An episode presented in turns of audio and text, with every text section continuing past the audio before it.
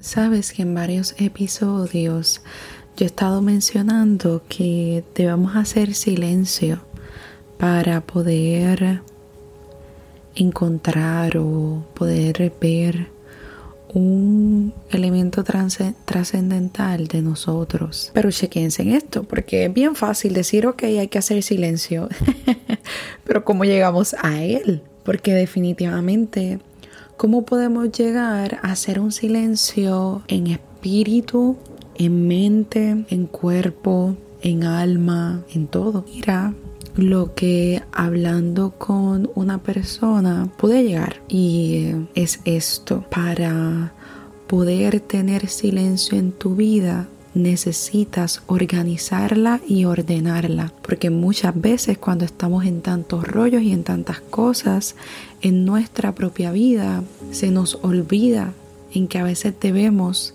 tomar las riendas y organizar, sino que hacemos todo lo opuesto, nos desorganizamos más y al estar desorganizados no somos capaces a guardar silencio y cuando no guardamos silencio nos sentimos ansiosos, nos sentimos desesperanzados, negativos o no tan no con pensamientos tan favorables y demás. Y mira lo que quiero que pueda intentar y es el que pueda ver en tu vida, ok, vamos a empezar organizando lo físico porque una vez organizamos lo físico, lo mental se va organizando por sí solo.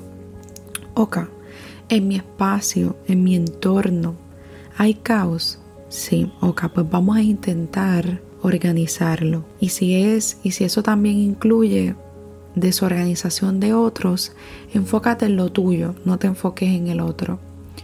Luego vamos a la parte interior. ¿Hay organización en mis relaciones? En tus amistades, en tu familia, en tu pareja, si es que tienes una. ¿Hay organización ahí? Pues mira, quizás en mi familia no mucho, en mis amistades tampoco.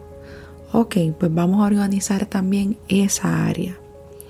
Y así vamos poco a poco, porque en la medida en que vas organizando esas áreas, también se va organizando tu ser. Ok, dentro de mí, ¿qué reguero hay? Ok, pues hay un reguero en yo no sentirme valorada. Ok, pues vamos a trabajar con ese desorden, vamos a organizarlo. ¿Desde dónde empieza?